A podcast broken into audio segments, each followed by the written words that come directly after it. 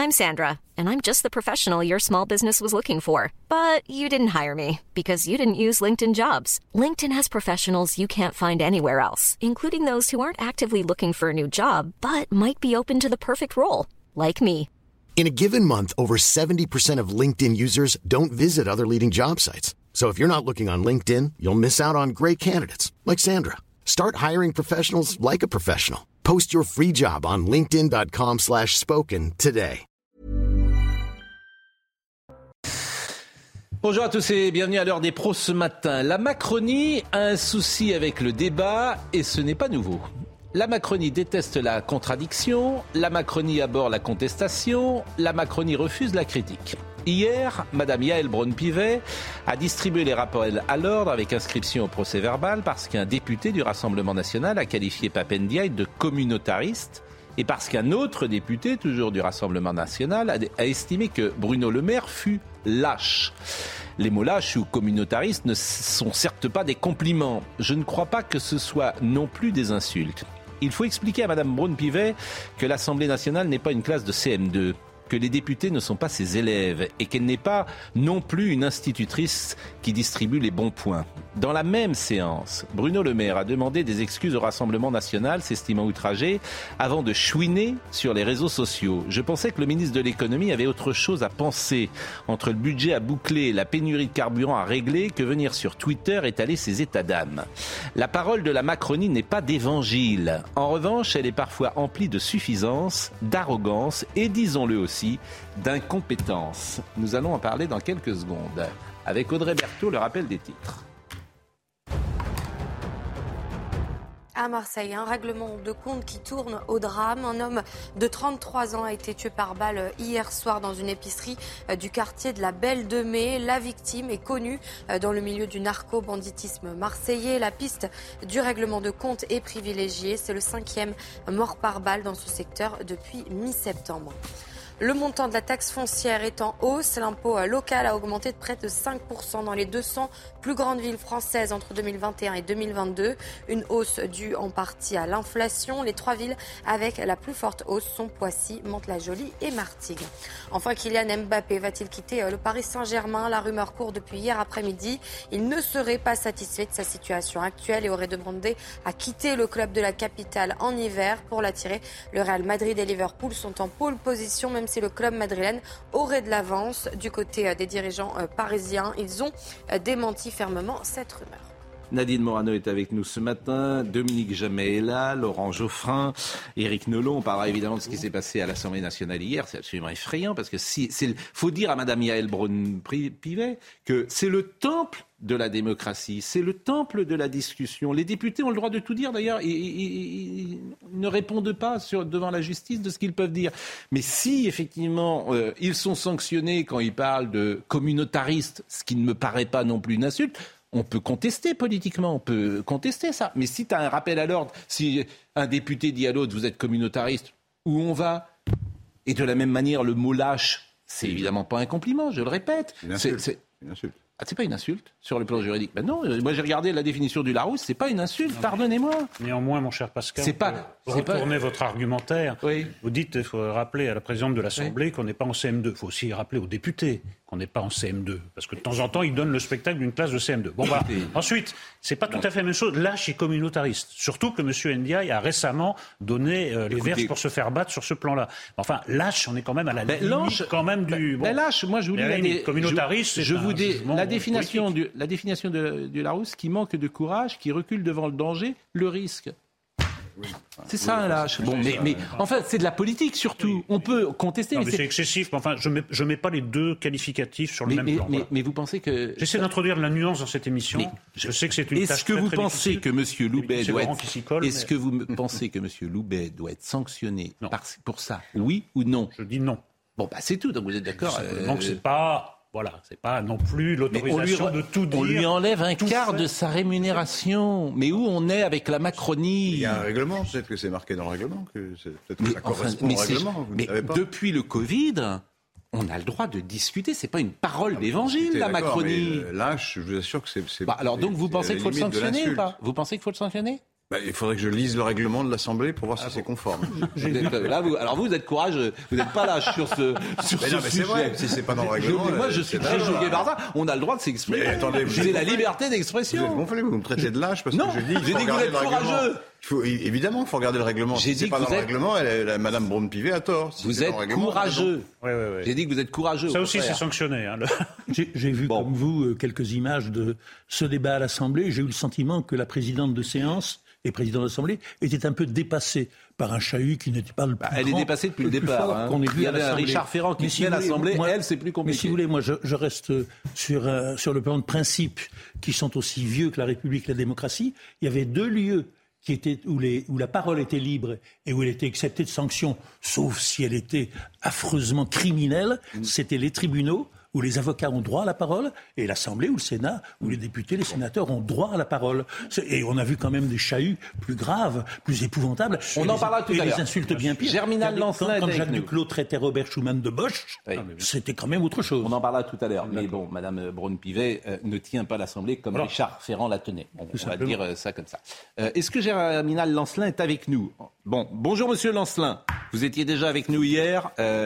Bonjour. Euh, la situation s'aggrave euh, en, Ile-de-France, elle s'aggrave un peu partout. Et euh, ça nous inquiète, et ça inquiète évidemment tous les, consommateurs. pourquoi ce matin, vous ne reprenez pas le travail alors que d'autres organisations syndicales, semble-t-il, seraient prêtes à reprendre le travail dans la raffinerie proche du Havre, celle de Normandie, du groupe Esso Exxon Mobil Malheureusement, malheureusement, malheureusement, malheureusement, malheureusement. Allô. Allô. nous avons un souci. Nous avons un souci. Je vous entends. Euh, est-ce qu'on, euh, Marine, est-ce que, euh, est-ce qu'on, alors Marine Lançon me dit qu'on entend Monsieur Lancelin en régie, mais est-ce qu'on vous entend à l'antenne? Parce que nous, sur le plateau, on ne vous entend pas. Monsieur Lancelin, je repose ma question. Ça va être bon, me dit Marine, donc je l'espère. Pourquoi vous ne reprenez pas le travail ce matin? Donc, comme je vous disais, il y a deux organisations syndicales qui euh, accompagnent les grévistes aujourd'hui. C'est la CGT et Force ouvrière. La CFDT, ils sont pas du tout venus sur le, le piquet de grève, à part le premier soir pour faire une, une allocution qu'on n'a pas, pas tout à fait compris. Et euh, la CGC, euh, ils sont pas du tout, du tout partie prenante dans, dans, cette grève. Et effectivement, il n'y a pas beaucoup de cadres grévistes aujourd'hui. Donc euh, c'est pour ça, nous, les, les grévistes ne, pas, ne sont pas représentés par la CFDT et la CFGC. Donc ils ont décidé de continuer le mouvement. Bon, je l'ai dit hier, il y a 1200 employés qui travaillent euh, dans, votre raffinerie. Le mouvement euh, ne touche que ceux qui sont en, travail posté, c'est-à-dire au cœur du pilotage de la euh, raffinerie. Ça représente à peu près 120 personnes. Et sur ces 120 personnes, il y a à peine 30 grévistes. Donc, et parfois, il y en a même eu simplement 12 la semaine dernière. Donc on a ce sentiment qu'il y a très peu de grévistes sur le site et que la CGT bloque la raffinerie. Je vous dis que sur un roulement de 24 heures, sur notre site, il y a 100 grévistes par jour, euh, sur 500 personnes postées environ. Donc, euh, euh, ça tourne tous les jours. C'est pas les mêmes équipes qui sont là tous les jours. Effectivement, ce sont des gens qui sont à des postes stratégiques, qui s'estiment mal rémunérés aussi. donc, c'est aussi pour ça qu'ils se sont mis en grève. Donc, c'est pour ça que le travail ne reprend pas. Effectivement, oui, ce sont des postes stratégiques, ce sont des opérateurs qui font vraiment tourner les unités et qui font vraiment les chargements de camions, chargements de wagons, chargements de pipeline. Euh, à l'instant, on apprend que le gouvernement lance la réquisition, des personnels à la raffinerie ExxonMobil de Gravechon, Port Jérôme, qui est votre euh, raffinerie. Euh, qu'est-ce que vous allez faire? Eh ben, nous, on a un arsenal juridique pour contrer ça, parce que effectivement, c'est une atteinte à notre droit de grève, c'est illégal pour nous. Donc, si besoin, on ira défendre les droits des travailleurs au tribunal. Mais Madame Borne, elle lance des réquisitions. nous, on lui a demandé une médiation avant qu'elle lance ses réquisitions. On lui a demandé à ce que le gouvernement soit médiateur entre les patrons euh, des euh, groupes pétroliers français comme Total et ExxonMobil et euh, les organisations syndicales représentatives des grévistes. Donc sa seule réponse, c'est la réquisition. Moi, j'aurais plutôt proposé à ce moment-là, si elle veut réquisitionner des gens, c'est de réquisitionner notre PDG Charles Amiot ou Patrick Pouyanné, le PDG de Total.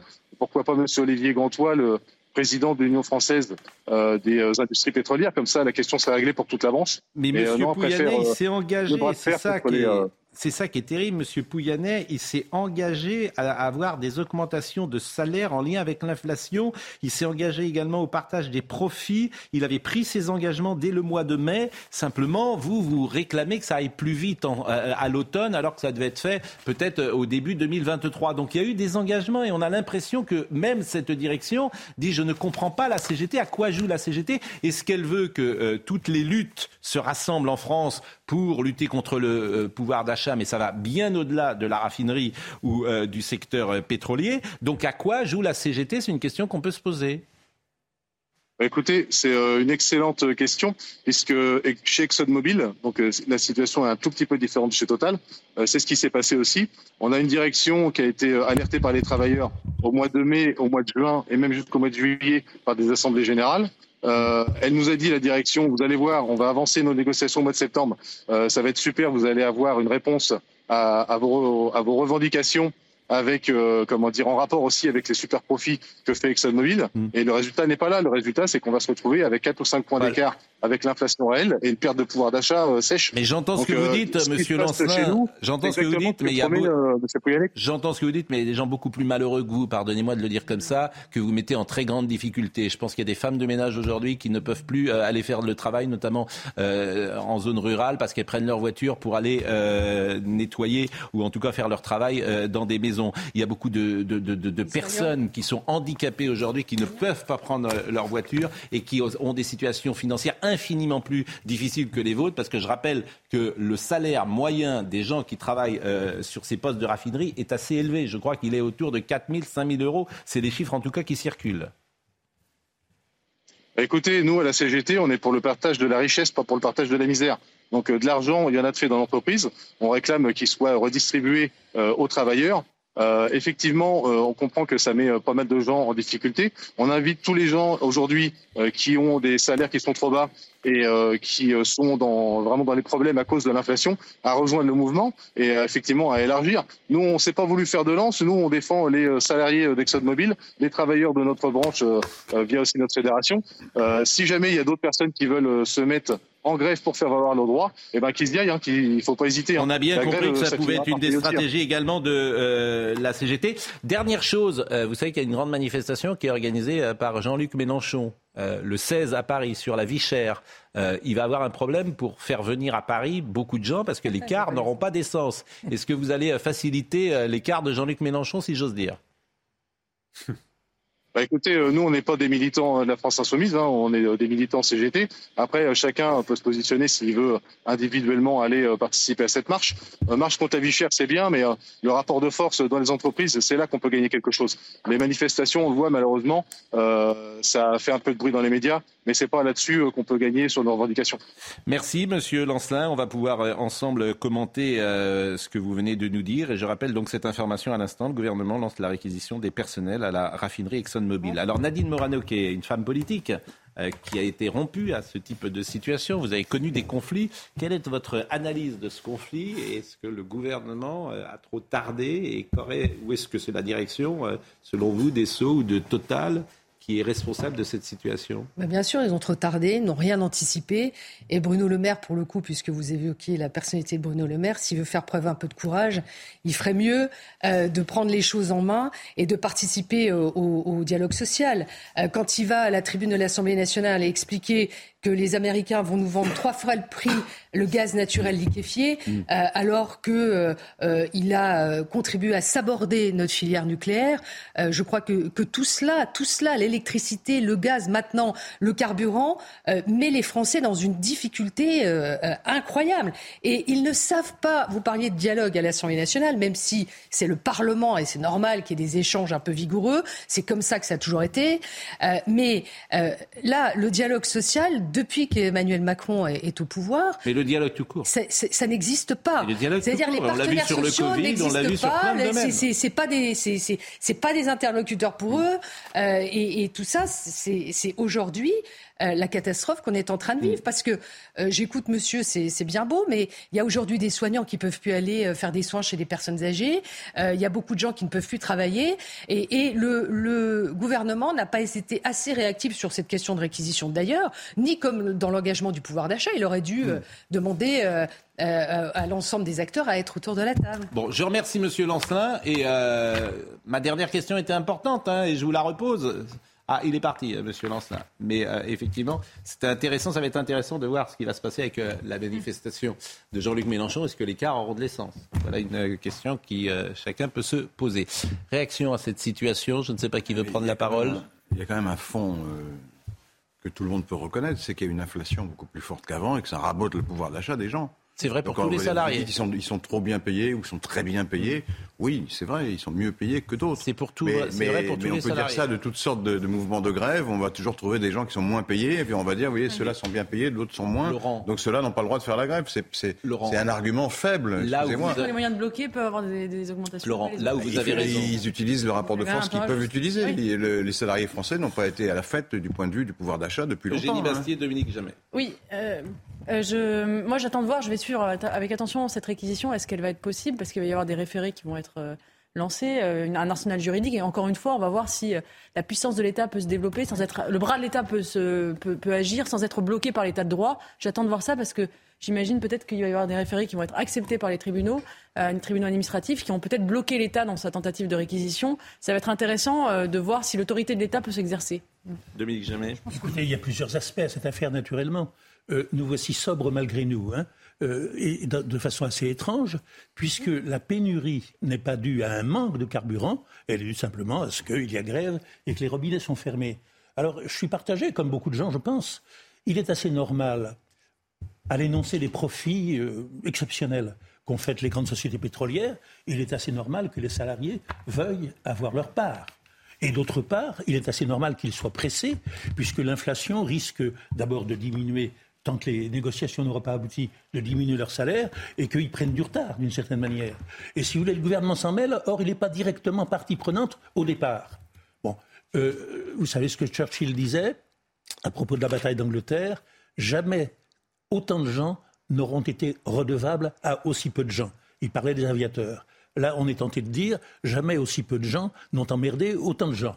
Mais d'un autre côté, si vous voulez, ben, la solution est quand même très très simple est-ce qu'il est impossible que le patronat pétrolier avance la date prévue pour les négociations et règle le problème très très vite? faut que...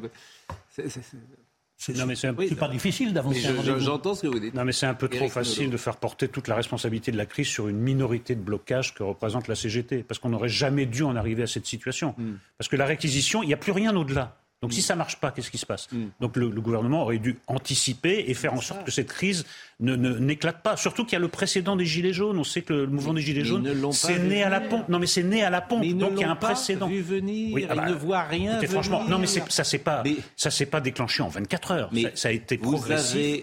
quand je parle d'incompétence, dans la gouvernance, vous avez des gens qui ne sont pas des politiques. Euh, voilà, vous avez des gens qui ne voient rien venir, ah qui sont déconnectés, qui ne vont pas euh, parler dans une file attendre pour voir ce que disent les gens. Qu'est-ce que vous voulez que je vous dise Il y a des bagarres hein, maintenant dans les films. Donc, euh, ça commence à être très nerveux. La question qui est intéressante, c'est celle des super profits total, parce qu'on a l'impression que c'est le trésor, le pactole qu'il faudrait saisir. On réglerait tous les problèmes en, taxant euh, total, c'est ce que disent les insoumis. Moi, je veux bien, je serais pour, euh, très bien, prendre aux riches pour donner aux pauvres, tout le monde est, tout le monde est pour. Mais en fait, c'est plus compliqué que ça. Euh... Voyons. Euh... L'investissement aussi après voir. voilà, exactement. Y a voyons, voyons quelques images. voyons quelques images et quelques sujets, si vous me permettez. Bon, d'abord, il y a beaucoup de raffineries euh, qui sont en grève. Les raffineries maintenant de Donge euh, se sont mis sur le terrain. Euh, Notre-Dame de Gravenchon en Normandie, Fos-sur-Mer, Donché en Loire-Atlantique, Gonvril-Lorcher. Euh, je voulais et, alors ce qui se passe également parfois sur le terrain, vous avez sans doute vu cette affaire de Villiers-le-Bel qui est absolument sidérante ah, parce que c'est-à-dire Far-West en France. C'est exactement, c'est-à-dire les jeunes arrivent à faire ce que l'État n'arrive pas à faire. Exactement, c'est-à-dire que, exactement, c'est-à-dire que les jeunes ont réquisitionné une station-service. Alors on va écouter le témoignage euh, de cette femme. Ça s'est passé il y a 48 heures hein, à Villiers-le-Bel. C'est absolument euh, incroyable. Et euh, cette femme qui était présente raconte ce qu'elle a vu. Oui, en fait, c'était les mecs de quartier de Villiers-le-Bel. Euh, je crois qu'ils essayaient de vendre, vendre euh, gasoil un peu plus cher pour faire un peu de, de l'argent. Et ils m'ont dit de euh, mettre l'essence par où, 20 litres avec 50 euros. Donc dès que j'ai refusé, ils m'ont commencé à insulter, dégage de là, tu ne mets pas l'essence, c'est notre, notre quartier va voir une autre station d'essence. J'ai eu peur et ma femme, elle a commencé à pleurer, donc j'avais pas le choix, j'ai avancé le camion. Après, j'ai appelé la police quatre fois, ils sont pas arrivés tout de suite et dès qu'ils sont arrivés, puis je suis retourné aux stations d'essence. Et après, j'ai rempli l'essence euh, à la présence de la police. Moi, depuis, personnellement, depuis 2011, je suis là. J'ai jamais vu un truc de fou pareil. Et c'est, dommage que ce genre de truc, ça produit ici en France. C'est un bon pays. C'est, je me sens toujours en sécurité ici. Et puis, il y a des gens qui font ça. C'est, c'est de n'importe quoi, Vous vous rendez compte qu'on est obligé de masquer euh, le visage de cette femme? De déformer sa voix pour d'entendre son témoignage. C'est ça la réalité de ce pays. Mm. Voilà. Comme on avait été obligé de fouter euh, ces deux personnes, la mère et la fille, qui avaient été euh, pris à partie, même agressées par des, par des dealers dans leur propre appartement. Ça ressemble un peu euh, aux techniques de, protection des victimes de la mafia. Donc est-ce que c'est ça qu'on mm. veut? Ben, Je ne sais pas. Alors, c'est la station de Villiers-le-Bel dans le Val d'Oise. Elle avait été prise en otage. Les individus refusaient l'entrée à tous ceux qu'ils ne connaissaient pas. Si t'es pas de chez nous, tu dégages. Non, mais c'est ont-ils dit. Selon plusieurs témoins, ils imposaient leurs propres tarifs aux autres personnes. Si les automobilistes refusaient, ils étaient violentés, voire on les caillassait ou on abîmait leur euh, voiture. La station essence prise en otage est située face à une ZAC, une cité dans une mauvaise, euh, qui a effectivement pas de bonne réputation à Villiers-le-Bel. François Pupponi, lui aussi, a été témoin euh, d'actes de ce genre. J'ai assisté à. En attendant, on faisait la queue, ça longtemps. Et j'ai assisté à une scène où des jeunes arrivaient avec des jerrycans. Et les automobilistes ouvraient le coffre et les jeunes mettaient. Je dis, mais bon. Et en fait, c'est les jeunes qui faisaient la livraison de l'essence. En fait, les jeunes ont, entre guillemets, fait un blocus devant la station-service et ils faisaient payer. Bon. Et je peux vous dire que dans les quartiers, moi, hier, on m'a proposé de l'essence à 3 euros. La vente sauvage, maintenant, elle a commencé à exister. Vous allez voir euh, le sujet, là aussi, euh, effarant. De... À 3 euros le litre. C'est incroyable. À la France. À la France, sous Macron puis Hollande, c'est quelque chose. Hein. C'est une décadence vitesse grand V. Hein. C'est grave. Bon, il y a toujours eu, en 95, il y a eu une manif. Non, mais enfin, vous voyez pas. C'est pas la vente sauvage, c'est la raquette. C'est la raquette, c'est pas la même chose. Arrêtez, vous voyez pas l'état de la France en matière d'insécurité, de, euh, en matière de maintenant sobriété énergétique. La tiers-mondisation, c'est ce que j'ai dit ce matin. Le, enfin, franchement, à quand les ministres maintenant Maintenant, ils vont peut-être arriver en vélo au Conseil des ministres avec des mm. cols roulés. Plus d'essence et puis plus d'électricité non plus. Euh, c'est incroyable. Non, mais la France, France, la France, c'est terrifiant. il me semblait qu'il y avait eu quelques émeutes en banlieue. C'était pas un gouvernement ni macronien ni de gauche. Euh, c'était même, euh, ça a mis euh, tout le pays à l'arrêt. il a fallu déclarer un état d'urgence, etc. Oui, donc donner des leçons d'ordre dans ces conditions-là, c'est un peu rapide, me semble-t-il. Non, mais vous êtes gentil. Mais ben, je suis gentil, non, je rappelle un fait. Filière nucléaire. Aujourd'hui, un fait qui vous gêne. Aujourd'hui, l'électricité est devenue un luxe. Vous pouvez plus mettre du carburant dans votre voiture. Quand il y a eu des émeutes en banlieue, on a fait le nécessaire pour pouvoir. ça a duré un certain temps, Après, on pu être au pouvoir, ça fait dix ans qu'ils sont là. Ça fait dix ans et aujourd'hui on voit ce qui se passe dans les stations-service. Vous ne pouvez pas dire que c'est nouveau. Vous avez eu les mêmes problèmes quand vous étiez J'ai pas dit que quand on était au pouvoir il y avait zéro problème. Enfin euh, franchement, j'ai jamais dit ça. Il y a eu un très gros, qui est plus gros que celui d'aujourd'hui. Aujourd'hui, c'est une décennie de décadence pour la France. Mais je crois pas. De décadence totale. Bah, attendez, on a maintenant on explique aux gens le patron d'RTE du réseau. Parlez fort, mais vous faites de la propagande. Non, pardon, mais quand le, patron d'RTE du réseau euh, de, transport de l'électricité explique sur une radio. Euh, sur RTL en l'occurrence, que euh, une si vous avez une plaque électrique avec quatre feux, ce serait bien de ne pas vous servir des quatre en même temps. En France, je trouve ça lamentable. Quand on vous explique qu'il faut faire de la sobriété énergétique très court, en France, parce que, alors qu'on avait notre filière nucléaire la plus puissante, c'est lamentable. Quoi qu'il arrive. Hein. Je, vais bien être court, mais pour être court, il faut pouvoir parler. Oui, mais, moi, je suis pas là souvent. Vous êtes là toutes les semaines. Donc je profite un peu. Vous m'accordez la parole ah, bah, C'est l'argument massif. Il faut... Ah non, vous partez dans 5 minutes. Je sais pas. Vous m'avez dit à 9h30, il fallait que je m'en aille. Ah non, bah, vous restez jusqu'à 10h. Ça vous apprendra. Il faut quand même ramener les choses. Et très vite, parce qu'il faut qu'on lance la pub. Et vous aussi Oui. Ah il faut quand même ramener les choses à leur juste proportion. Pendant quelques heures, hier, Villiers-le-Bel a vécu sous la loi du Far West. Mm. Euh, bon, euh, n'exagérons pas. L'ennui, c'est que ça se passe trop souvent. Moi, ce qui me frappe dans ce fait divers, et j'aimerais généraliser, c'est beaucoup plus inquiétant, c'est que par un retournement tout à fait imprévu, mais qui se généralise, il y a de plus en plus d'actes délinquants ou criminels ou de comportements politiques qui se font du côté, euh, qui se font au cri de "on est chez nous, la France c'est nous", de la part de gens dont on contestait jusqu'à présent l'appartenance à la France. La généralisation du slogan "on est chez nous" est quelque chose de nouveau, d'assez imprévisible positiver les choses. Bon, la pause, on parlera de l'Assemblée nationale. la pause, on parlera de l'Assemblée nationale. À tout de suite. Audrey Berthaud est avec nous pour nous rappeler les titres. Près de 95 000 nouveaux cas de Covid recensés en moins de 24 heures. Ce sont les chiffres de santé euh, publique France. Le nombre de nouvelles contaminations augmente, plus 6% en une semaine. Et la huitième vague se ressent également dans les hôpitaux avec un nombre de patients en hausse. Est-ce qu'il y aura une rencontre entre Joe Biden et Vladimir Poutine en marge du sommet du G20 La Russie se dit ouverte à l'idée. Joe Biden ne ferme pas totalement la porte. Interrogé euh, cette nuit par CNN sur une possible rencontre avec Vladimir Poutine, le président américain a répondu cela dépend, en particulier si le président russe veut évoquer le sort d'une américaine détenue en Russie. Enfin, du football, le Paris Saint-Germain a fait match nul hier soir contre le Benfica pour la quatrième journée de Ligue des Champions.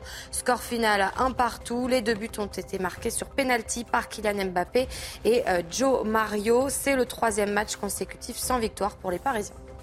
Vente sauvage, donc euh, du carburant, voyez le sujet de Solène Boulan.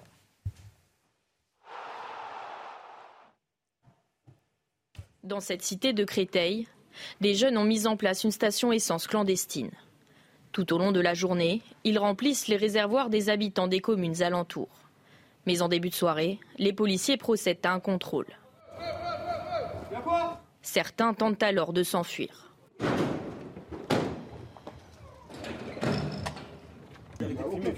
Sur place, les forces de l'ordre découvrent des entonnoirs, des bidons et des bouteilles vides.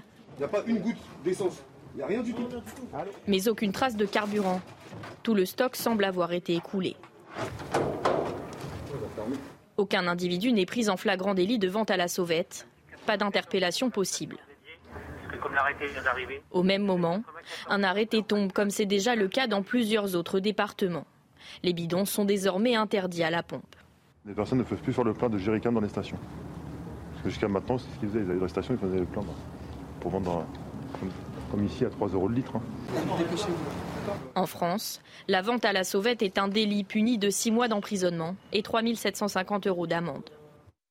Marché noir. Marché noir et raquette. La pénurie crée le marché noir, c'est classique. La réquisition puisque ce thème-là n'a pas l'air de vous faire euh, réagir. Non, mais en plus, la police est intervenue, là, parce qu'on dit la police ne fait rien, elle est intervenue. à Villiers-le-Bel, à Villiers-le-Bel, ils rien et la police vient. à Villiers-le-Bel, vous... à Villiers-le-Bel, vous savez combien de personnes ont été pas. À Villiers-le-Bel, vous savez combien de personnes ont été interpellées? Mais je ne sais pas, je ne sais pas. Une. Une. Enfin bon, vous avez montré vous-même que la police était intervenue. Une. Ce qui est, ce qui est intéressant, c'est. Mais en revanche. Euh, les restaurateurs, s'ils mettent euh, du chauffage en terrasse ou si on laisse ouvert la porte d'un magasin en plein été, alors là, on intervient. Et là, on vient, là, on vient faire. Donc, comme toujours, l'État dérisoire, l'État euh, ne peut pas intervenir sur, mais évidemment, impuissance de l'État, impuissance de l'État sur le dérisoire, sur l'essentiel. Dans votre reportage que la police est intervenue, ah, après vous dites qu'elle ne fait rien. Ils arrivent à la fin. Bah, ils arrivent à la fin, ils n'ont pas eu Parce que la question qui est posée, c'est notre tolérance, c'est notre tolérance à l'intolérable. C'est-à-dire à quel moment on, décide, oui, d'abord je cours, on va descendre, et à quel moment on décide que là c'est trop ou, on continue à empiler les non mais tout ça n'est pas bien grave et après tout, tout passe et à quel moment on va dire ben là non on a atteint le point de non-retour, il faut vraiment en passer par bah, une autre manière de voir les bah, choses et d'autres décisions qui vont être eh ben, douloureuses. J'ai compris qu'avec le Covid euh, c'est pas demain la veille. Les gens ils ben, C'est désespérant. Ils sont très contents. Non mais regardez. C'est pour ça qu'Emmanuel Macron a été réélu d'ailleurs Voilà, non, mais regardez, ce qui, s'est passé à Nantes. La pression du réel, La, pression médiatique a quand même fait bouger, non pas les actes, mais les discours. Chacun est dans son couloir. Oui, bah oui, mais c'est C'est typiquement une délinquance d'opportunité, hein. hmm. et c'est une petite délinquance. Ce qui est euh, extravagant, c'est de voir avec quelle rapidité la pénurie crée le marché noir. Et l'aspect le plus important et le plus intéressant de ce fait divers, c'est que naturellement, et on la comprend, la police a attendu quelques heures avant d'intervenir, elle a attendu que les jerrycans et les bidons soient vides. Pourquoi? Parce qu'elle a des consignes en ce sens et parce qu'on ne voulait pas créer ce qui serait passé immédiatement, une émeute qui aurait sanctionné la police. Vous pensez qu'ils ont fait exprès d'attendre? Oui, je le crois. Ah parce que je ne pense oui, mais pas. Vous avez des éléments pour le dire oui, je Réquisition. Je ne pense pas. Mais vous, vous, connaissez bien Villiers-le-Bel mieux que moi. Vous me posez une question, puis-je vous répondre Merci beaucoup. Je ne pense pas que le commissariat de Villiers-le-Bel soit à des années-lumière de la station-service. Donc, puisque vous avez un délit qui commence... Peut-être que vous avez d'autres choses à faire. Vous permettez Vous avez un délit qui commence... Vous avez un délit qui commence à 2 heures de l'après-midi. Et la police qui... Vous avez un délit qui commence à 2 heures de l'après-midi et la police qui intervient 7 heures du soir, vous trouvez ça normal Je trouve ça à la, la réquisition significatif. Je n'ai pas dit que c'était normal, mais je, constate qu'on ne donne pas la parole à la police et qu'elle réquisition mode d'emploi. peut-être expliquer pourquoi ils sont venus. Réquisition mode d'emploi et après on parle de l'Assemblée nationale. C'est parce que ça m'intéresse. C'est très intéressant l'Assemblée nationale. C'est très intéressant parce que ça montre aussi le climat. Ça montre aussi que les gens qui dirigent, Madame Yael Braun-Pivet, n'a pas compris ce qu'est l'Assemblée nationale et c'est très inquiétant. En fait, c'est très inquiétant. Bien évidemment, et puis c'est moraliste. Moi, j'en ai assez. Pas là pour donner la morale de la politique, on échange, si on n'est pas d'accord, mm. on échange des idées, etc. Mais ce côté maîtresse d'école, etc., ça suffit. Alors écoutons le sujet sur la réquisition avec Adrien Spiteri. Interpellé par le député des Républicains Éric Ciotti, la première ministre Elisabeth Borne annonce la réquisition de certains personnels d'Esso ExxonMobil devant l'Assemblée nationale. J'ai demandé au préfet d'engager, comme le permet la loi, la procédure de réquisition des personnels indispensables au fonctionnement des dépôts de cette entreprise. Une menace mise à exécution au lendemain de l'annonce d'un accord majoritaire sur les salaires au sein du groupe. Concrètement, les préfets peuvent désormais par arrêté motivé réquisitionner tout bien ou service et requérir toute personne nécessaire au bon fonctionnement. Objectif permettre aux camions-citernes de récupérer des carburants et réapprovisionner les stations-service à sec. Une mesure dénoncée par une partie de la gauche, solidaire avec les grévistes. On a bien compris euh, que euh, la Première ministre avait choisi euh, la matraque face aux revendications légitimes des grévistes et nous ne sommes pas d'accord avec cela.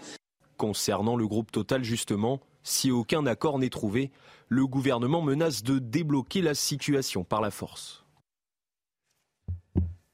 à suivre, parce que la force. Ce serait intéressant d'avoir la position de la CFDT, parce qu'eux, ils ont signé un accord. Ah ben la CFDT, bien sûr.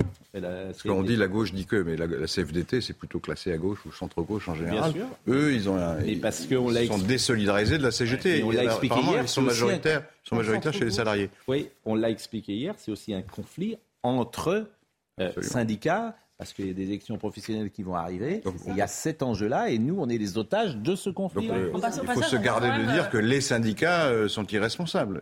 On voit aussi au passage l'absence d'esprit constructif de la France insoumise, qui est sans cesse à vouloir souffler sur les braises des conflits, quoi euh, peu importe la nature des conflits, le contexte dans lequel ils se passent, sont sans cesse à vouloir refaire des gilets jaunes bis parce qu'ils ont, raté, ils ont raté les premiers gilets jaunes.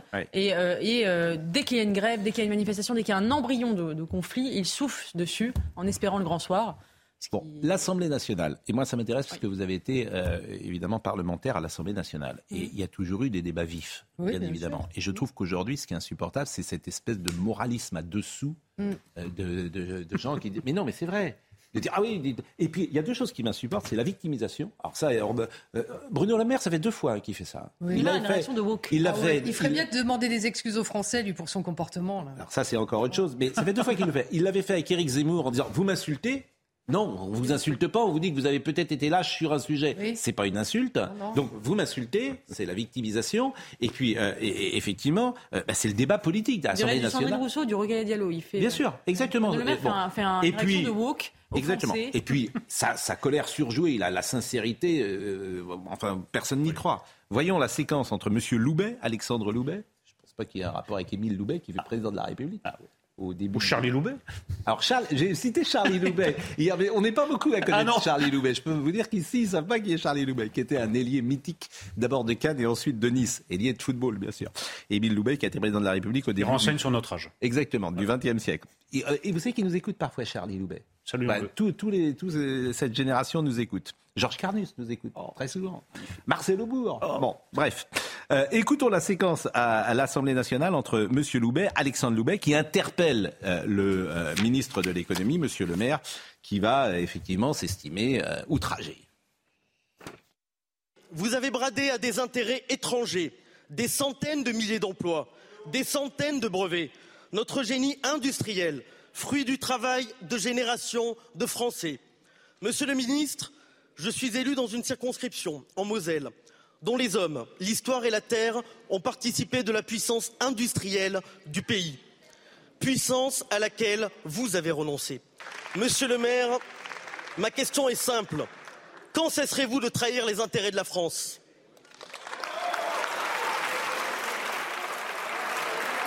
Vous nous parlez d'investissement étranger en France. Nous avons renforcé par la loi le décret sur l'investissement étranger en France. Le Rassemblement national refuse de soutenir la modification du décret sur les investissements étrangers en France. Alors le Rassemblement national a toujours de grands mots mais est incapable de prendre de grandes décisions est champion pour susciter les polémiques, mais incapable de tenir une ligne ferme, continue pour défendre notre souveraineté industrielle. Cette majorité, elle, a eu le courage de prendre les décisions nécessaires. Monsieur le maire, vous avez travaillé il fut un temps pour Dominique de Villepin, qui avait dénoncé la lâcheté de ceux qui refusent de défendre les intérêts de la France. Aujourd'hui, le lâche, c'est vous.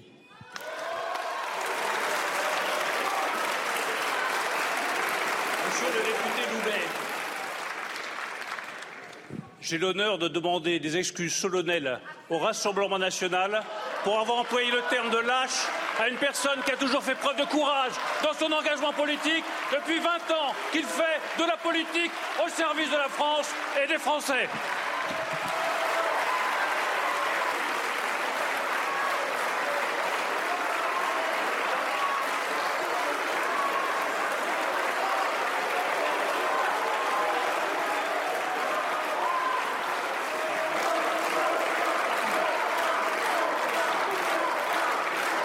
Je vous remercie.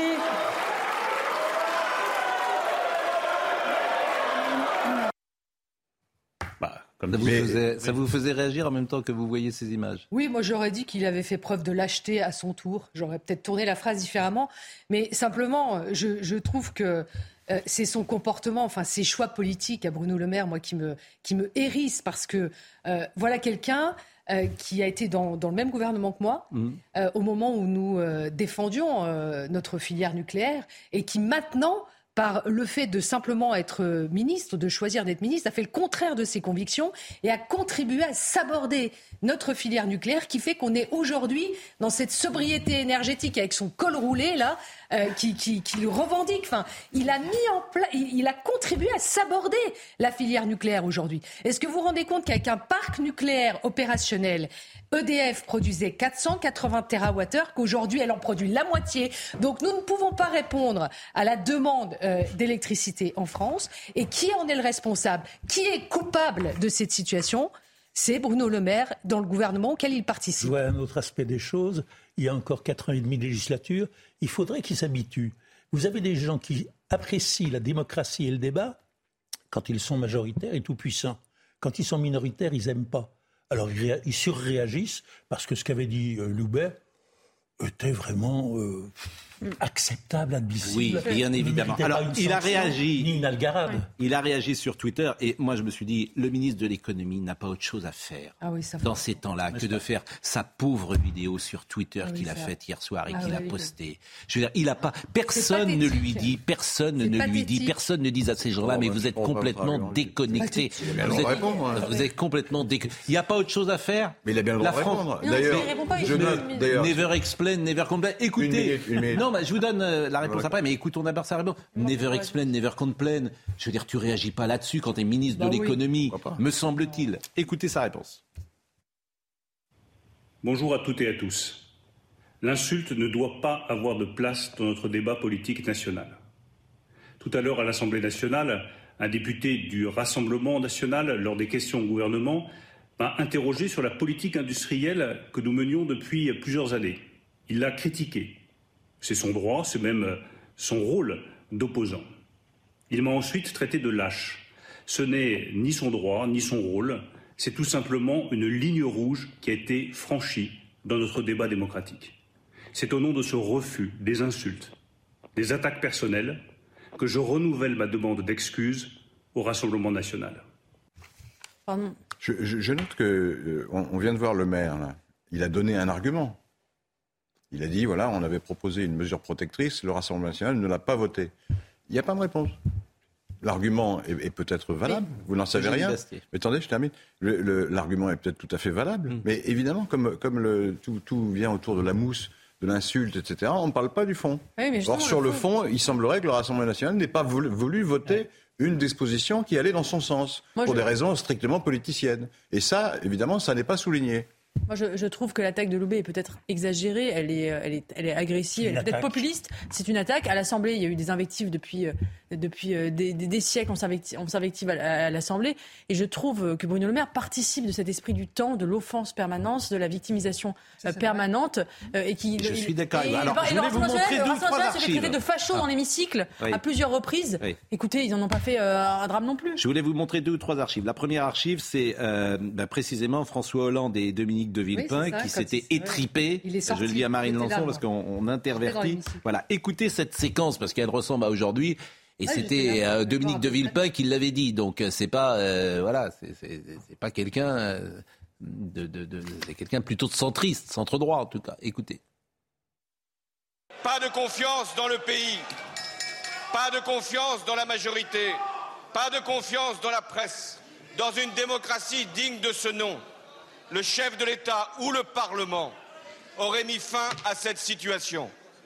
Mais nous sommes dans le régime de l'irresponsabilité. Et je dénonce, Monsieur Hollande, la facilité, et je dirais même, en vous regardant, la lâcheté, la lâcheté qu'il y a dans votre attitude. Je le redis, la lâcheté. Asseyez-vous. Dans ce contexte, Monsieur Hollande, il y a trois contradictions dans ce que vous avez dit. Trois contradictions. La première sur la politique industrielle. Vous n'avez jamais assumé Arrêtez, véritable politique industrielle dans notre pays. Et on reconnaît Jean-Louis Debré. C'est vrai que c'était plus violent, il y avait plus d'hommes. Bon, voilà, J'étais là dans l'hémicycle. Non, mais c'est pas, c'est pas tout à fait la même chose. Ils ont réagi très oui, mal. Enfin, c'est pas la même chose de genre. Dans le cas de Bruno Le Maire, c'est pas bien joué d'un point de vue de la communication, parce que dans un premier temps, il avait bien répondu. Il dit le Rassemblement national n'est pas en adéquation, ne met pas en adéquation ses paroles et ses votes. Ça, c'était bien. Ensuite, il y a quand même quelque chose qui joue, c'est qu'il y a déjà 2027 dans les têtes. Et que maintenant, il faut prendre des positions et même des postures, et si possible, contre le Rassemblement national. Mais la posture elle vient du Rassemblement national. C'est exactement, c'est exactement cela. Vous vous rappelez le débat Fabius Chirac, mm. Monsieur, vous parlez au Premier ministre de la France. Et alors, est-ce qu'il y a de tout, à fait évident J'en suis d'accord avec Eric, avec Eric Nolot dans la réaction démesurée de Bruno Le Maire, c'est Monsieur Loubet. Mm. Vous parliez au futur président de la République française qui a droit à des égards et à un respect. Dernière archive. Dernière archive et après on va passer pareil à l'échange avec Papendia que je voulais vous montrer. C'est Bruno Le Maire. C'est une archive effectivement qui est toujours intéressante d'écouter. Une autre violence. Emmanuel Macron, c'est l'homme sans projet parce que c'est l'homme sans conviction. Et si demain il y a un projet, puisqu'on nous annonce un projet. Il est annoncé pour le 2 mars. Oui, mais il est déjà caduque son projet. Ah bah, Qu'est-ce que vous en savez puisqu'on ne le connaît pas? Parce que Fabien Lamias, comme il dit tout et son contraire en fonction de l'auditeur qui est là en face de lui. mais ça, on l'a déjà vu, on parlait tout à l'heure du revirement de François Fillon sur cette situation judiciaire. C'est malheureusement une règle de la politique. Quel que soit le projet qu'Emmanuel Macron sortira, on sait que ce projet pourra être contredit dans la minute qui Voilà le malheur de la politique française. mais, les archives. voilà le malheur de la politique ce française. à Emmanuel Macron, c'est tout. Voilà le malheur. Donc c'est tout. Et, voilà ce que. C'est pas tout du tout. C'est pas tout du tout parce que si on reprend l'ordre des choses, le, le, maire a avancé un argument. le Front National n'a pas répondu et l'a traité de lâche. C'est ça, c'est ça l'origine des choses. Oui, mais attendez, c'est vrai. Ça n'a rien à voir. C'est que ça a à voir, c'est la même chose. C'est exactement la même chose. Je viens de vous expliquer ce qui vient de se passer. Vous l'avez dit trois fois. Vous voulez dire une quatrième Oui, parce que vous répétez constamment une espèce de propagande permanente et c'est fatigant. Merci d'avoir passé cet extrait. Oui, j'adore ces extraits parce qu'effectivement, pour moi, c'est le malheur de la politique française. Il y a vraiment rien Non, c'est son malheur, c'est son malheur à lui de s'être renié comme il s'est renié. Moi, jamais je serais rentré dans un gouvernement pour faire la différence de ce que c'est drôle. Ce qui est drôle, justement, il reproche à Emmanuel Macron son inconstance, dont il a fait lui-même preuve en rejoignant Emmanuel Macron. Alors écoutons Jordan Bardella maintenant, euh, qui a réagi ce matin euh, chez nos amis euh, de BFM. Chez nos amis, on peut le dire. Hmm. Et on va l'écouter sur ce qui s'est passé hier à l'Assemblée nationale. Je pense que c'est à Bruno Le Maire de présenter ses excuses aux Français pour avoir, avec M. Macron, bradé depuis dix ans puisqu'avant d'être président, M. Macron était ministre de l'économie, le patrimoine industriel des Français, d'avoir vendu Alstom aux Américains, euh, d'avoir euh, vendu Technip, d'avoir vendu Alcatel-Lucent, d'avoir laissé Excelia et des fleurons industriels français être rachetés par des puissances étrangères, bien souvent avec la complaisance des gens qui sont au pouvoir, d'avoir remis les politiques publiques de l'État entre les mains de cabinets privés américains. Donc oui, Monsieur euh, Le Maire et Monsieur Macron ont fait preuve de lâcheté en matière économique. Oui, ils ont, euh, ils se sont comportés comme des liquidateurs à la tête de l'État. Et oui, ils ne défendent pas les intérêts de la France. Je vais vous dire ce qui est extrêmement grave, c'est que euh, mon collègue Alexandre Loubet, comme Frédéric Bocaliti, qui est un autre député du Rassemblement national, qui a traité le ministre de l'Éducation nationale de communautariste, qui est une accusation politique. Et qui s'est pris d'ailleurs un blâme. Hein. Monsieur Loubet et Monsieur Bocaliti ont été sanctionnés par la présidente de l'Assemblée nationale pour avoir. Monsieur Loubet aura même une amende. Il va perdre son indemnité, il va perdre un quart de son indemnité d'élu pour avoir euh, décrit la politique économique du gouvernement comme lâche. Ce qui se passe est extrêmement grave. Et je pense que la liberté d'expression est aujourd'hui mise en danger. L'Assemblée nationale c'est la maison du peuple français. C'est la maison par excellence du débat, de la confrontation politique, de la confrontation des idées. Et elle est même la liberté d'expression d'autant plus sacrée dans ce lieu que les députés que nous sommes ont une, euh, une immunité parlementaire pour pouvoir justement critiquer, débattre, parce que la démocratie, c'est la violence des mots plutôt que la violence physique. Et je... Nadine Morano, je vous remercie d'être passée par euh, notre émission ce matin. Euh, demain, vous êtes avec le président Sarkozy? Oui dans votre euh, région Il vient remettre euh, une Légion d'honneur à un chef d'entreprise. Non, non, pas à moi. un chef d'entreprise qui, euh, qui, qui, a beaucoup œuvré pendant la, crise sanitaire. Mm. C'est la fabrication des 30 millions de surblouses qui ont pallié à la pénurie pour pour les soignants. Et ensuite, il fera une séance de dédicace. Il va s'engager euh, pour le non, des Républicains? Non. Non, non, il ne s'engagera pas. Bon, il a, il vous, vous êtes engagé avec Ciotti. il est pour Macron maintenant. Je me, je me, suis engagé auprès de. Laurent Geoffroy, il est avec euh, Emmanuel Macron Non, euh, non, il est toujours dans notre famille politique. Est-ce qu'il va continuer à s'engager contre les Républicains? C'est ça la question. Non, vous avez tort de dire ça en fait. Ah bon, ah C'est bien partagé mon opinion dans votre parti. Votre fidélité est louable. Non, mais c'est pas une question de fidélité là. C'est une question de savoir l'arrière du décor euh, que souvent vous ne savez pas. Quand on dit qu'il euh, euh, n'a pas soutenu la candidature de Valérie Pécresse, il faut quand même pas oublier que Valérie n'était pas très amène d'aller lui demander de, un soutien et qu'après elle a changé de braquet. non mais c'est ça la réalité. Non non, je ne refais pas l'histoire, je la connais l'histoire. Donc c'est surtout ça la réalité. il y a plutôt donc, aidé Macron quand même. Donc après, si vous voulez, Nicolas Sarkozy. non mais pardon, mais Nicolas Sarkozy, il a un statut qui est particulier. C'est l'ancien. C'est l'ancien. Non. C'est l'ancien président de la République. Moi, quand le président actuel l'appelle pour discuter de sujets importants, d'ailleurs, j'aimerais qu'il l'écoute un peu plus parce que euh, je pense que c'est la continuité de l'État. Mais par exemple, euh, Monsieur Macron, qui est un peu enivré de sa communication sur les sujets internationaux, plutôt que de régler en matière diplomatique à bas bruit la situation en Ukraine et en Russie, plutôt que de se mettre en scène permanente. Dommage, Madame Morano. Vous finissez plus mal que vous n'avez commencé l'émission. c'est pas du tout convaincant. On connaît tous l'histoire. Ah bon, il faut, il faut. on l'a compris qui maintenant il est contre son camp, il est lâché par tous les caciques de votre parti qui ont compris. Mais il était contre les Républicains. Non, mais, mais il nous conseille une autre méthode et, et je pense que lui. Il, fait... il, y a une ligne chez les Républicains. Mais... Ceux qui veulent négocier avec Macron, vous l'ouvriez par exemple est sur cette ligne. Et puis il y en a d'autres qui sont plus radicaux, qui ne veulent lui, pas. Lui, il a quand même l'expérience de la conquête réussie, contrairement à d'autres. Bon. Et perdu aussi. Et... et perdu aussi, mais de la conquête réussie aussi. On ne vous mettra pas d'accord. Non. Non, ça c'est sûr. Merci en tout cas Nadine. Merci de votre invitation. Et euh, on est déjà très en retard, mais ça c'est habituel. À tout de suite. Amine El est avec nous sur notre plateau. Je ne me tairai pas menacé de mort. Il brise l'omerta facile l'islamisme. mais on vous avait découvert après le sujet diffusé sur MN6 sur la ville de Roubaix. Brigitte Millot est là également parce que Brigitte n'est pas contente et comme elle a raison, puisque hier vous avez subi la manipulation euh, de quotidien qui vous fait dire euh, ce que vous n'avez pas dit et vous êtes médecin et ça attaque euh, l'honneur de la médecin que vous êtes et c'est juste scandaleux. Il y aura peut-être d'ailleurs des poursuites judiciaires. Et c'est juste faux.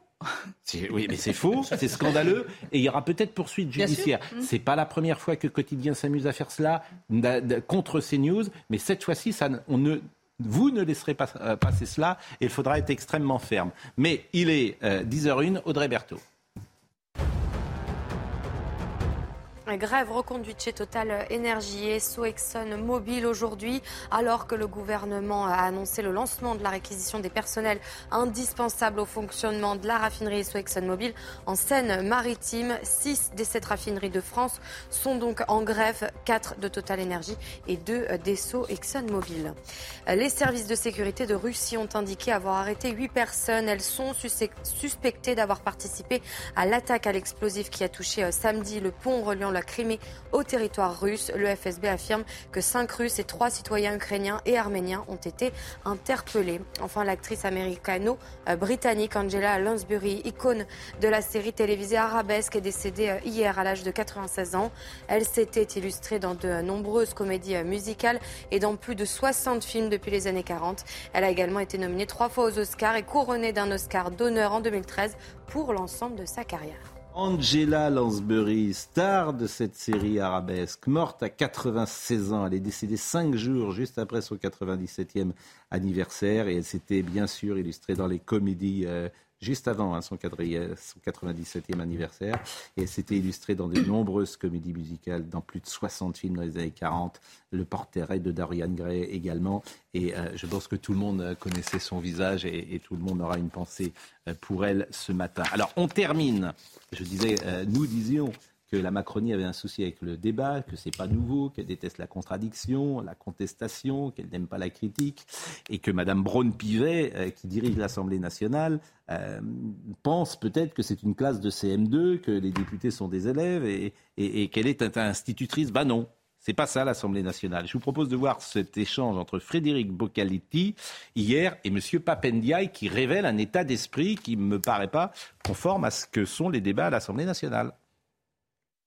Monsieur le ministre, au début du mois, vous conseillez dans le Figaro que le port de tenue islamique représentait la première cause de signalement parmi les 627 enregistrés en seulement quatre mois. Malheureusement, nous constatons que cette prise de conscience ne se traduit pas dans les faits. À quelques jours du deuxième assassinat atroce islamiste de Samuel Paty, l'omerta dans l'éducation nationale règne encore. Mesdames et messieurs les députés, monsieur le député Bocaletti, la loi de 2004 est en effet très claire et je l'ai mentionné il y a un instant. Elle euh, interdit le port de euh, signes religieux ostensibles dans les écoles et les établissements scolaires. Nous avons également un vadémécum qui précise les conditions de cette loi de 2004 et nous appliquons très fermement la loi en ce qui concerne les vêtements de nature religieuse auxquels vous faites allusion. Monsieur le ministre, excusez-moi, mais il aura fallu 12 jours pour que les sanctions tombent au lycée Langevin, et tout simplement parce que j'avais rendu public l'affaire. Mais tout ça ne m'étonne pas, monsieur le ministre, parce que vous êtes vous-même un communautariste. Nous, nous avons des solutions. En février 2021, Marine Le Pen déposait un projet de loi visant à combattre l'islamisme.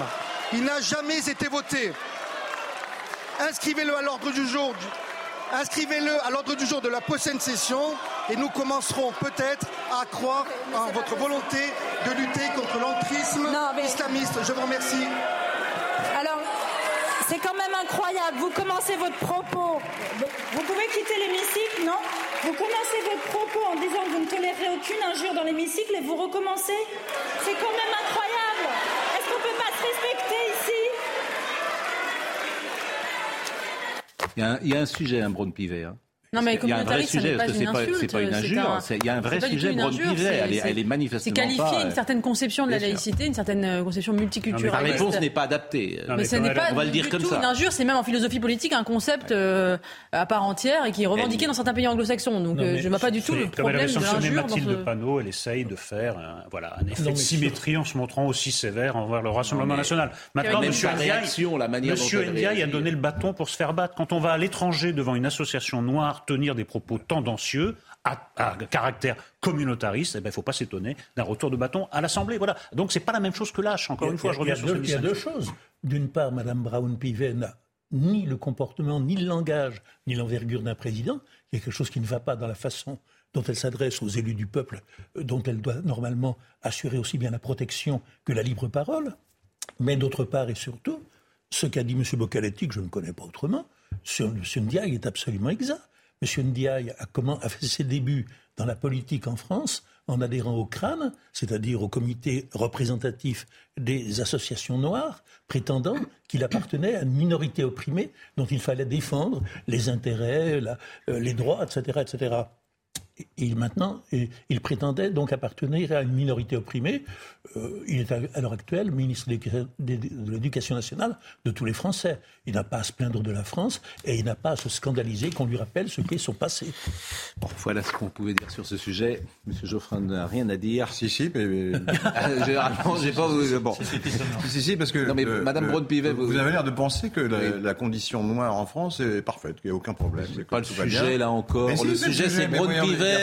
Dominique vient le de parler sujet, c'est Braun C'est pas le racisme, c'est le communautarisme. Le sujet, c'est Madame Braun Si, parce que le cran, le cran s'insurge contre la discrimination dont franchement sont victimes les Noirs en France. C'est vrai.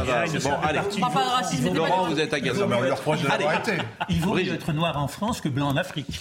Bon, euh, Brigitte. Ça, c'est fort comme argument. Brigitte. Il y en a beaucoup des blancs en Afrique. Brigitte Millot, que s'est-il passé Il y en a eu beaucoup. À un moment, ils ont colonisé l'Afrique pendant un siècle. Il reste, il reste beaucoup de pieds noirs en Algérie mais enfin, ça n'a aucun rapport, hein, ce que raconter. Là. Donc, parce qu'ils sont maltraités en Afrique, il faudrait maltraiter les Noirs ici, c'est ça votre argument Bravo, c'est très fort comme, comme, vous, raisonnement. Vous plaignez les Noirs en France Oui, j'ai raison. Il me semble qu'ils sont moins à plaindre que les Blancs en Afrique. Mais c'est pas une raison, l'un ne justifie pas l'autre. C'est quand même le degré zéro de l'argumentation. Monsieur, j'ai cru comprendre qu'on avait changé de sujet. J'ai l'impression qu'à l'Assemblée nationale, tout le monde Comme les Blancs sont maltraités, il faut maltraiter les Noirs. Je n'ai pas dit ça. Sur le plateau, c'est pareil. C'est l'application que vous dites. J'ai dit que les Noirs sont mieux traités en, France que les Blancs en Afrique. J'adore cette émission. C'est pas une raison pour les maltraiter. Bien sûr que non. Bien sûr que non. Donc il y a un problème. Mais non, mais vous enfoncez les portes ouvertes. Donc il y a un problème. J'ai bien vous il y a plus de problèmes pour les Blancs en Afrique. Que oui, mais vous l'avez dit, on a compris. Bon. À part ça, parce comment ça va Il fait semblant, de croire que j'appelle à des sanctions Alors. J'inscris euh, oui. rappel ah ouais. avec à, à, la loi. Je vais faire comme Madame Braun-Pivet ah ouais. et vous, votre, ah, vous euh, votre indemnité sera réduite. C'est déjà pas, pas très élevé déjà. Ce qui fait qu'il ne restera quasiment rien. C'est pas possible. Brigitte Millot, oui. que j'aime, que nous aimons, oui. que nous respectons, qui est un médecin euh, important, connu, respecté. Et, et, là, on ne rigole pas. On va mettre tout ça en perspective. Hier, l'émission de quotidien. Euh, D'abord, hier matin, vous faites une chronique sur la cocaïne. Sur les dangers de la cocaïne. Sur les dangers. D'ailleurs, le bandeau, c'était les dangers de la cocaïne. Et euh, hier soir, l'émission quotidien triture, manipule ce que vous avez dit et vous fait dire comme c'est arrivé parfois euh, sur notre antenne, le contraire de ce que vous vouliez préciser à l'antenne, comme le montrait le bandeau. Les dangers de la cocaïne. C'est quand même. Ces gens sont effrayants de malhonnêteté. Le groupe TF1 qui laisse quotidien, chaque soir, avec une malhonnêteté insigne, insigne, attaquer ces news. Moi, je l'ai vécu avec Benzema, vous, vous le vivez de la même manière. C'est inadmissible. Voyez la séquence. On a la dopamine. La dopamine, c'est plutôt le transmetteur du plaisir, du désir, de l'euphorie. Alors quand on voit ça, on peut se dire, bah, finalement, c'est sympa votre truc, ça, donne envie tout ça. Pas du tout. Et c'est là qu'elle aurait dû s'arrêter, mais elle a continué. Alors quand on voit ça, on peut se dire, bah, finalement, c'est sympa votre truc, ça, donne envie tout ça. Pas du tout. C'est sympa à petite dose. Mais nous retiendrons donc cette déclaration du médecin de CNews, la cocaïne. C'est sympa. Donc M. Barthez est un homme malhonnête. C'est pas nouveau. D'ailleurs, tout est écrit avant. il, euh, il, le fait. Voilà, lui, tout est écrit avec le prompteur, c'est répété, etc. Mais c'est des gens malhonnêtes, bah, fondamentalement malhonnêtes. C'est du montage. Voilà, euh, on va voir exactement ce que vous avez dit hier sur notre antenne. On va regarder sur ce schéma. On va voir à gauche, donc en haut, le neurone émetteur, en bas le neurone récepteur, et on le voit bien, la dopamine est libérée, et après elle retourne à la maison par les petites portes que l'on voit euh, sur le neurone. Quand on a de la cocaïne, la cocaïne c'est ce qui arrive en vert, en fluo là. Quand on a la cocaïne, qu'est-ce qu'elle va faire? Elle va aller bloquer, fermer les portes du neurone émetteur. Donc une fois qu'il aura envoyé toute sa dopamine, en fait, il ne va pas pouvoir retourner à la maison. Donc, on va se retrouver avec des espaces synaptiques, avec des ordres en permanence, en permanence, en permanence. Et ça, c'est terrible parce que notre cerveau, il n'est pas fait pour recevoir euh, des ordres en permanence, en permanence. Je vais vous montrer les principaux transmetteurs qui sont impliqués dans la cocaïne. On a la dopamine, dont on vient de parler. La dopamine, c'est plutôt le transmetteur normalement du plaisir, du désir, de l'euphorie. Euh, après, on a euh, la sérotonine qui va un peu temporiser tout ça, euh, mais qui est aussi l'hormone de la confiance en soi, le transmetteur de la confiance en soi, du bien-être. Et enfin, la noradrénaline, elle, c'est plutôt l'énergie et l'éveil. Alors quand on voit ça, on peut se dire, bah, finalement, c'est sympa votre truc, ça donne envie tout ça. Pas du tout. C'est sympa à petite dose. Mais quand il y en a plein, en permanence, eh bien tout ça, ça va se transformer sur des effets négatifs sur tout notre système. Euh, on va voir, ça va toucher le système neurologique. Et donc, de, ce petit truc sympa, ça va passer à de la parano, de la mégalo, des hallucinations, de l'agressivité, jusqu'à la destruction des neurones que l'on voit aux imageries, hein, avec notamment au niveau frontal, ça détruit carrément notre cerveau tout le monde comprend l'esprit de votre chronique. Et c'est ça où c'est.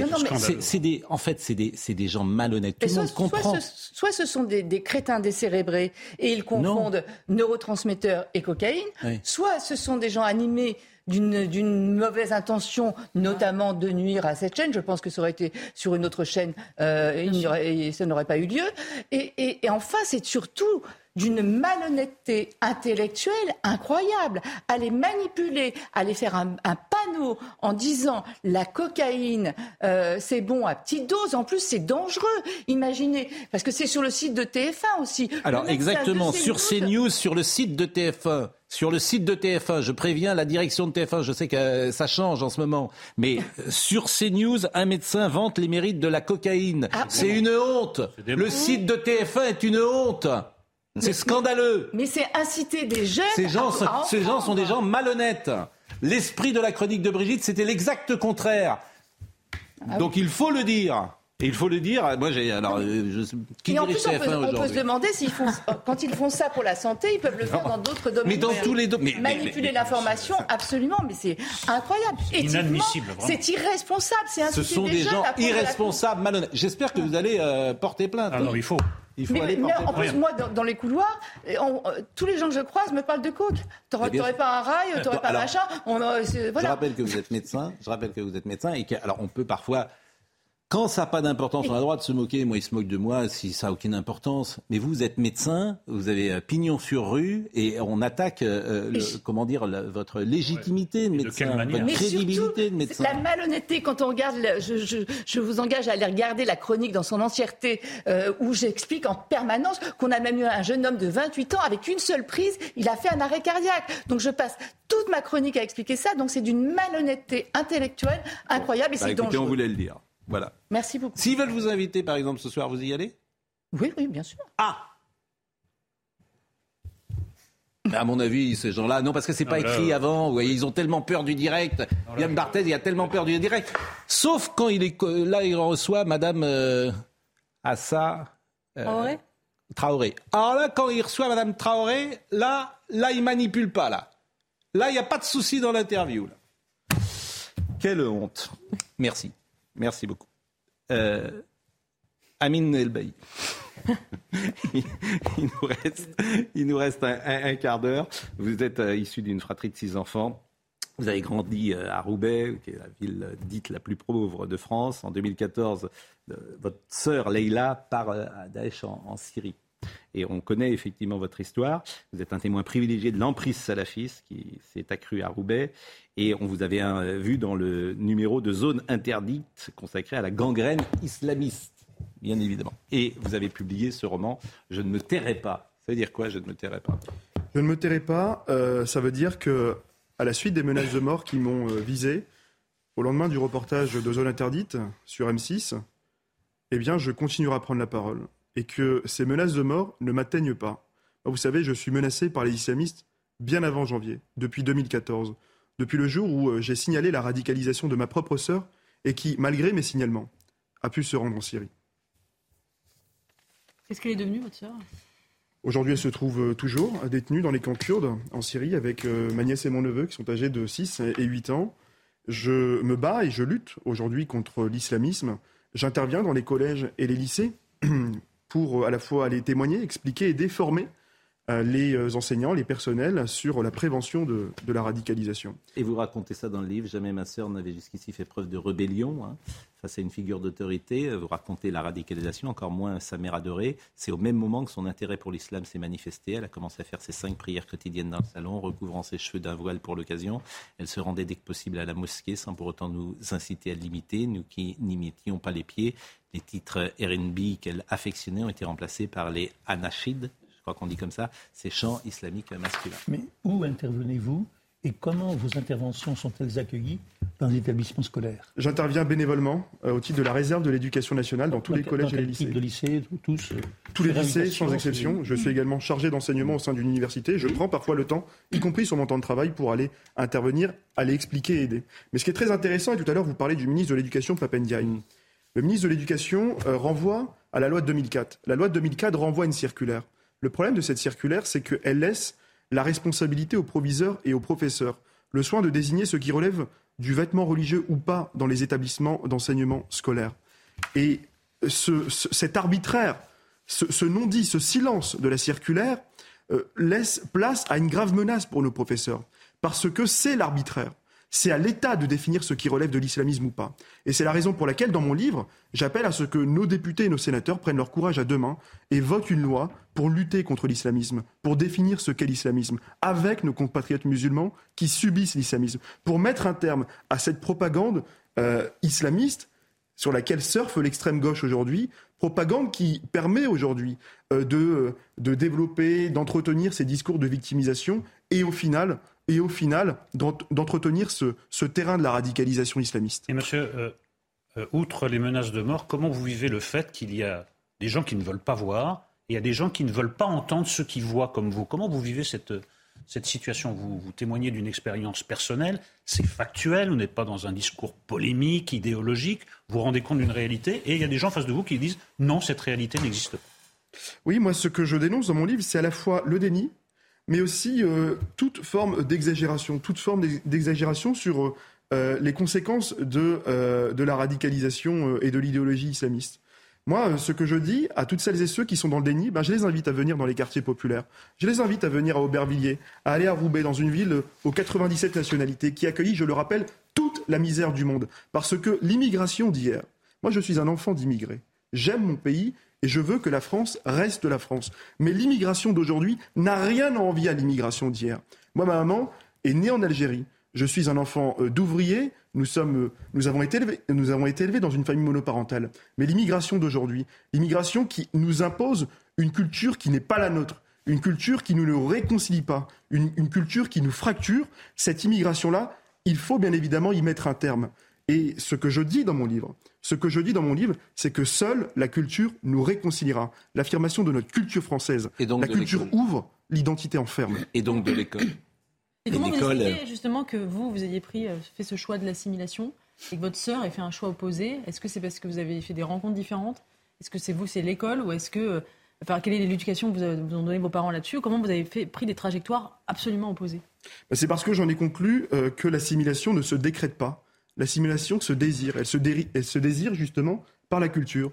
Elle se désire par l'affirmation de nos valeurs. Et euh, ce qui différencie sans doute, sans doute, je pense, euh, le départ, enfin ce qui, ce qui, différencie sans doute ma sœur et moi, c'est que ma sœur, à un moment donné, il faut le dire, elle a été radicalisée parce que l'idéologie islamiste existe en France. Et pendant très longtemps, depuis 2014, moi j'ai entendu sur beaucoup de plateaux de télévision nous dire non, non, vous inquiétez pas.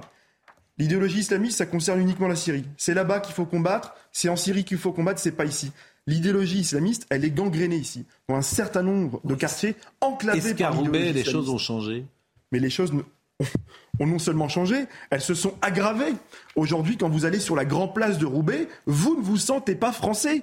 Il y a des territoires, il faut le dire, où on ne parle pas français. Sur le boulevard Magenda à Paris, j'y étais hier soir, on ne parle pas français. Et donc, c'est ce choc de culture qu'il faut aussi affronter.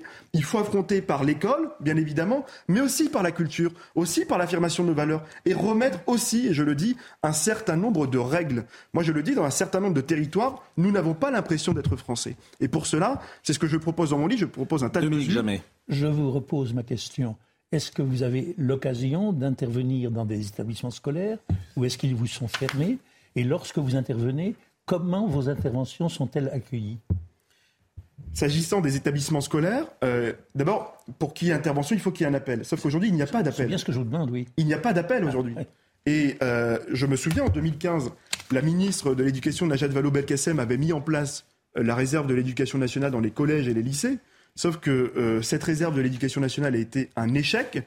Ils ont mis en place des référents de la laïcité dans les académies pour masquer l'échec de la réserve de l'éducation nationale. Le constat étant que des citoyens comme nous, comme moi, comme vous, nous ne pouvons pas aujourd'hui intervenir pour aller appuyer l'action de, des professeurs dans les collèges et les lycées pour justement contribuer à transmettre les valeurs de la République. Donc les portes des collèges et des lycées où sont fermées les portes des collèges et lycées euh, ne sont fermées. Elles sont fermées dans la mesure où on ne nous appelle pas au titre de la République nationale. C'est une question que je pose souvent et ceux qui nous regardent connaissent cette question. Euh, c'est important l'espace médiatique, de savoir où vous intervenez. Vous venez ce matin sur CNews. Est-ce que vous allez être invité, par exemple, sur le service public? Est-ce que euh, des émissions qui ont une large audience? On parlait de quotidien tout à l'heure. Est-ce que quotidien, par exemple, va vous inviter pour le moment?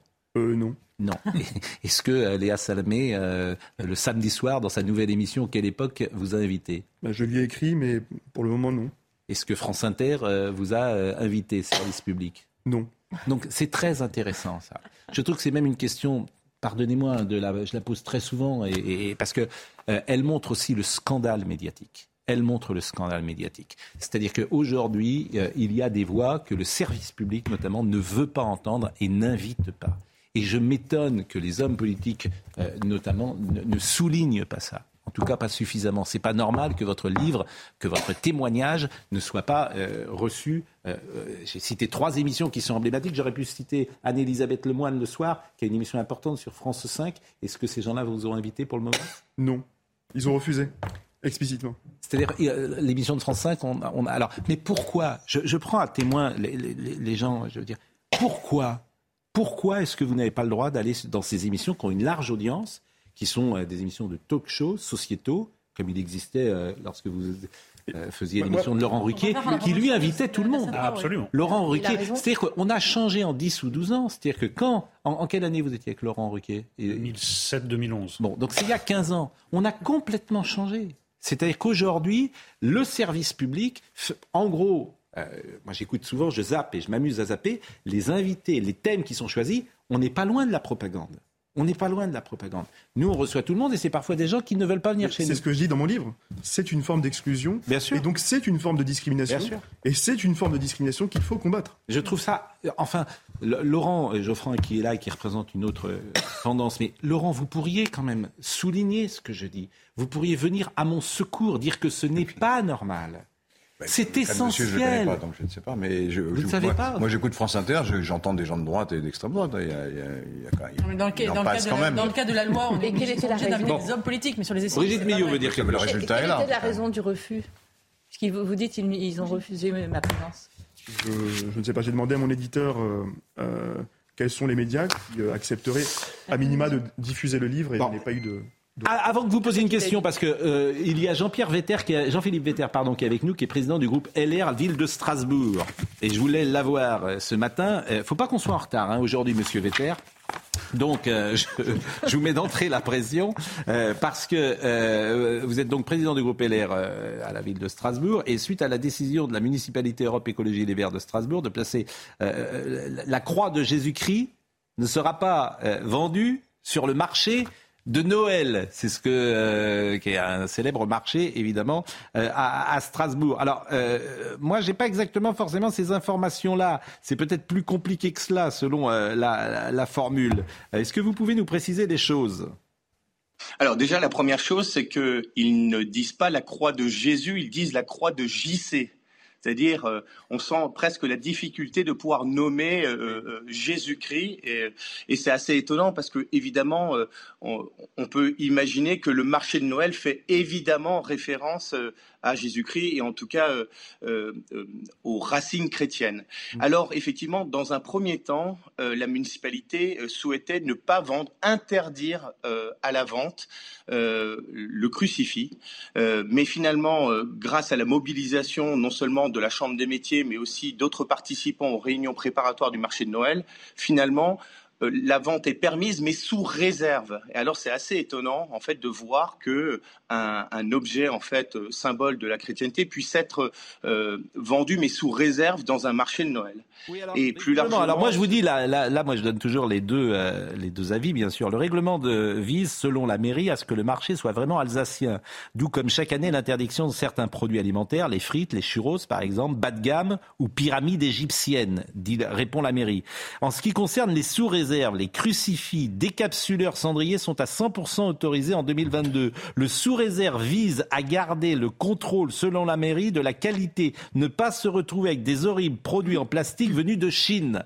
C'est ça ce que répond la mairie.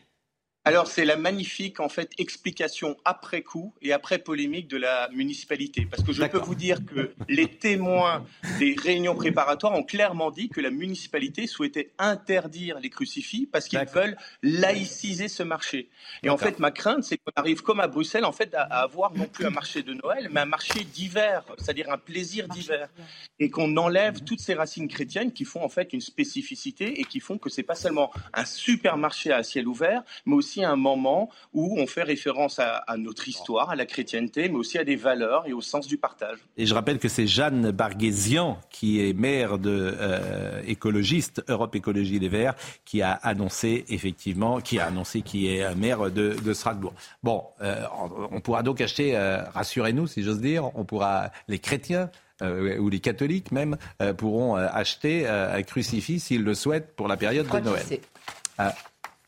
Grâce à la mobilisation, effectivement, pour l'instant, la mairie euh, a reculé, mais c'est symptomatique et c'est symbolique. Bon, Monsieur Vetter, euh, je vous remercie beaucoup. Euh, je regarde vraiment le chronomètre parce que je ne veux pas être en retard avec Jean-Marc Moronini. Vous vouliez poser une question, peut-être, mais très rapide. Il reste une minute. vous avez dit que votre sœur était en Syrie dans un camp, dans un camp kurde, comme beaucoup de femmes et d'enfants djihadistes. Il y, a, il y a tout un débat en France sur est-ce qu'il faut rapatrier ou pas ces femmes et ces enfants de djihadistes qui ont rejoint, pour les femmes comme votre sœur, délibérément. Réponse. Est-ce que vous êtes pour ou contre? Euh, La réponse est très claire. S'agissant des enfants, il faut rapatrier tous les enfants, les protéger du terrorisme. S'agissant des adultes, ma sœur a été condamnée à la peine de 30 ans de réclusion criminelle. Je n'appelle à aucun angélisme. Je dis qu'il faut les judiciariser avant qu'ils s'échappent. Et je prends un exemple à ce sujet. C'est euh, la terroriste euh, de Charlie Hebdo. Madame Ayad Boumedjen, je vous dis une chose, c'est que Madame Ayad Boumedjen était détenue dans un camp et que parce qu'on ne l'a pas judiciarisée, elle s'est échappée du camp, alors que si on l'avait jugée, elle aurait été dans le box au procès de Charlie Hebdo, elle aurait été jugée, condamnée et en prison. Je rappelle votre livre, Amin El Je ne me tairai pas, et vous avez bien raison. Audrey Berthaud. Peur sur la route. La cohabitation entre cyclistes, piétons ou encore euh, automobilistes est source de peur et de euh, tension selon un sondage Vinci Autoroute. 61% des automobilistes et des motards admettent téléphoner euh, en roulant. 67% des automobilistes reconnaissent qu'il leur arrive de passer au feu orange ou rouge. En finalité, 96% des Français ont peur des comportements à risque de la part d'autres usagers. L'OMS estime ne pas avoir assez de données pour recommander les vaccins anti-Covid bivalents. Les quatre vaccins bivalents ciblent spécifiquement le variant Omicron. L'OMS explique que ces vaccins offrent un avantage supplémentaire infime. En clair, il n'y a pas de grosse différence avec les autres vaccins. Enfin, le Sacré-Cœur va être classé monument historique, une appellation permettant de mieux protéger le Sacré-Cœur qui est visité par 11 millions de personnes chaque année. C'est étonnant qu'il ne le soit pas déjà. Je salue nos trois amis du jour, Bruno Le Maire, euh, Yael Braun-Pinet et Yann Berthez. Et je salue euh, également Thibaut Palfroy qui était à la réalisation, Maxence Delino qui était au son, Romain Laplagne qui était à la vision. Merci à Marine Lançon, à Justine Casserquera. Et tout de suite, Jean-Marc Morandini.